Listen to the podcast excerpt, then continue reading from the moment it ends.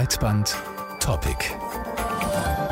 Sollen private Helfer Flüchtlinge im Mittelmeer aus Seenot retten? Eine Frage, die sich für viele Menschen gar nicht stellt. Natürlich muss jemandem geholfen werden, dessen Leben bedroht ist. Trotzdem hat sich die Wochenzeitung Die Zeit vor einer Woche einen, an einem Pro und Contra zu diesem Thema versucht.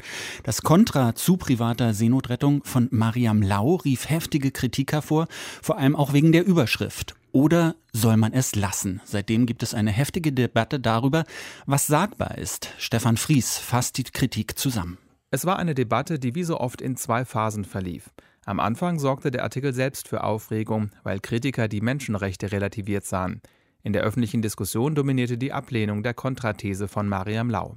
Inzwischen geht es aber um die Rolle des Journalismus und die Frage, ob so ein Text überhaupt veröffentlicht werden darf oder ob Journalisten nicht gewissen Werten verpflichtet seien. In der Debatte darüber twitterte Lau selbst, man muss sich mit einer gewissen Kälte über das Thema beugen und sich die Frage nach den Folgen des gut gemeinten Handelns vorlegen. Der Medienberater und Journalist Thomas Knüver beklagt in seinem Blog Indiskretion Ehrensache, dass die Zeit mit solchen Texten die Grenzen des Sagbaren verschiebe.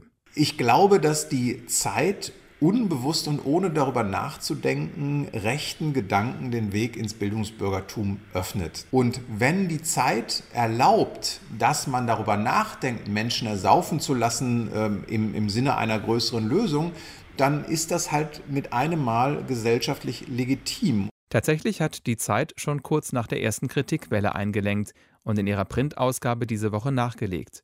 Dort schreibt die Chefredaktion, Thema des Pro und Kontras sei der Vorwurf gewesen, Zitat, Die privaten Helfer würden trotz bester Absichten das zynische Geschäft der Schlepper befördern. Dieser Frage wollten auch wir uns annehmen, denn politische Diskussionen und moralische Dilemmata verschwinden nicht dadurch, dass man die Augen vor ihnen verschließt.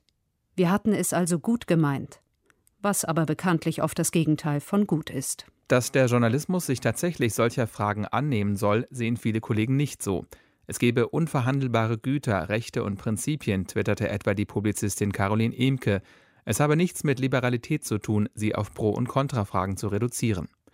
Journalismus muss also gewissen Werten verpflichtet sein. Das findet auch der US-Journalismusforscher Jay Rosen, der gerade zu einem Forschungsaufenthalt in Deutschland ist. Im Interview mit Breitband sagte er vor zwei Wochen, Journalists also have to oppose Journalisten müssen sich einem politischen Stil entgegenstellen, in dem demokratische Institutionen und Haltungen angegriffen werden. Das ist das Problem.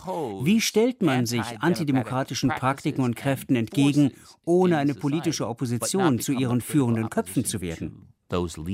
Nicht nur bei der Zeit, sondern auch in anderen Medien finden sich immer öfter rechte bis rechtsextreme Begriffe, wie etwa überfremdet oder eine solche Herangehensweise an Themen.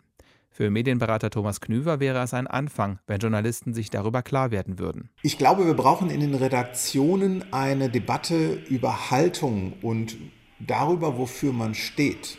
Ich glaube, wir brauchen viel mehr Journalisten, die sich darüber Gedanken machen, wie sich ihr Berufsstand eigentlich entwickelt sagt der Medienberater Thomas Knüver. Und wir wollen diese Forderung aufgreifen und auf die Debattenkultur schauen. Der Pro- und Kontra-Artikel der Zeit zeigt, wie sehr sich die Grenzen verschoben haben in der Debatte darüber, wie man die Herausforderungen der weltweiten Migration angeht. Schon früher hatten einige vorgelegt in diesem Diskurs. Ja, denken wir an Innenminister Horst Seehofer, der an seinem 69. Geburtstag die Abschiebung von 69 Flüchtlingen mit einem Lächeln verkündete.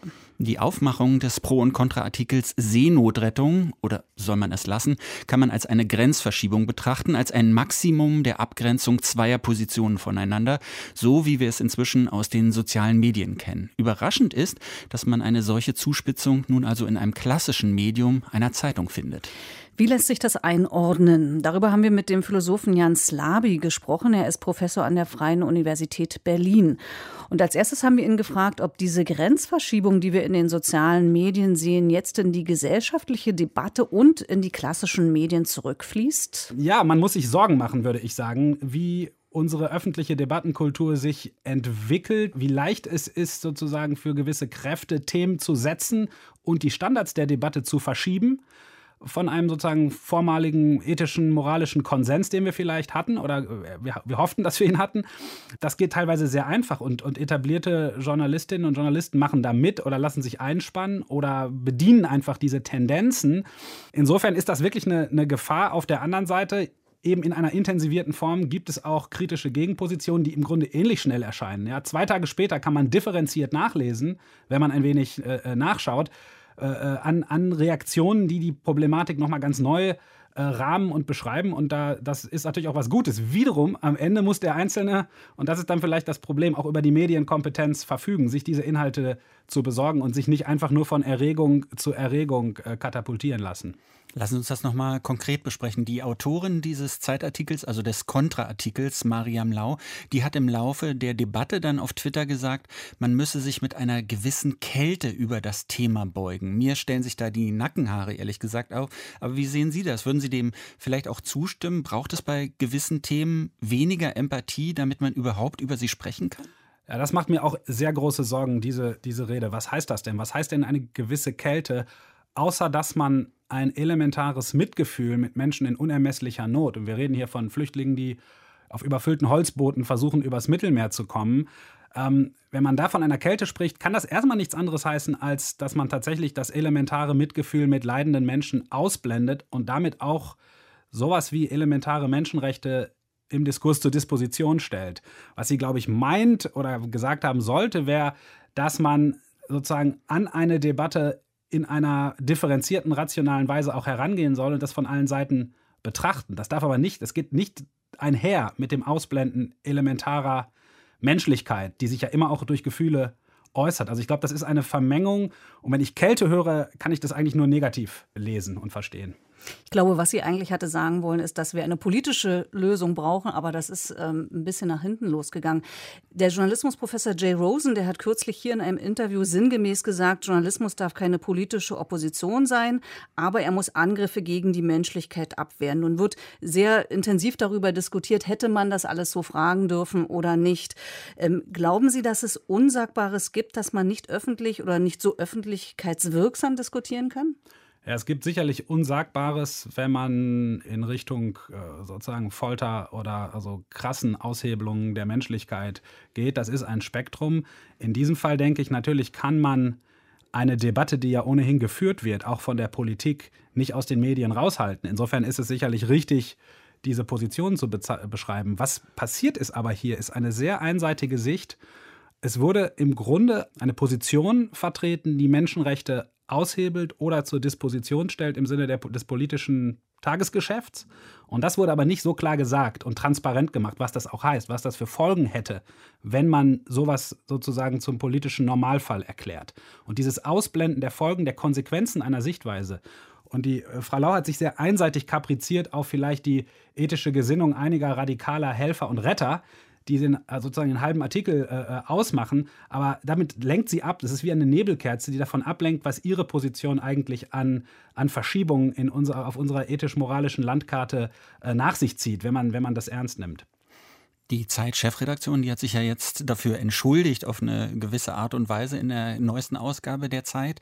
Trotzdem, wenn man sich das nochmal genau anguckt, ist der Grundfehler nicht von vornherein schon gewesen, das in so ein ganz enges Korsett zu zwängen zwischen Pro und Contra, so als würde es da eben nur diese beiden Möglichkeiten, diese beiden Lösungen geben? Ja, in diesem Fall auf jeden Fall. Das ist sicherlich kein Thema für eine, eine so einseitige Zuspitzung. Man kann auch grundsätzlicher fragen, muss eigentlich so viel Aufmerksamkeit auf diese Frage der privaten Seenotrettung in dieser unermesslichen, tragischen globalen Situation geworfen werden? Ist es nicht insgesamt eine Debattennebelkerze, die uns wiederum die, den Blick verengen lässt auf eine, einen kleinen Ausschnitt, der dann auch noch vor allem von populistischen Politikern, müssen jetzt keine Namen nennen, sehr stark instrumentalisiert wird für die eigene Agenda, muss eine Qualitätspresse sozusagen auf diesen Zug aufspringen. Das wäre vielleicht meine größte Medienkritik aktuell in Deutschland, dass sozusagen das, was es noch an Leitmedien gibt, zu schnell und zu undifferenziert auf diese von der Politik gesetzten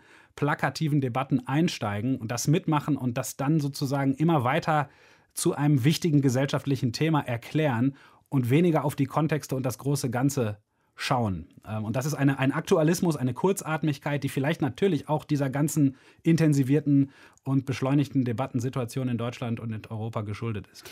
Trauen Sie den Medien zu, da vielleicht auch dahingehend zu wirken, dass sie diese Spaltung, die wir ja beobachten können in der Gesellschaft, gerade auch bei diesen Themen, hilft zu überwinden, dass also diese unterschiedlichen Positionen vielleicht äh, zusammengeführt werden zu einem gesellschaftlichen Konsens? Ja, wenn man das beim Thema Empathie mal weiterführt, äh, mediale Darstellungen haben eine unglaubliche Kraft, Empathie und andere sozusagen menschliche Gefühle zu mobilisieren, die ja in den meisten Menschen schlummern. Die, wenigsten Menschen sind so von sich aus gefühlskalt und empathielos. Nur äh, Empathie hat, wird diskursiv gerahmt, sie, wird an, sie hängt an Themen, an Symbolen, an Bildern.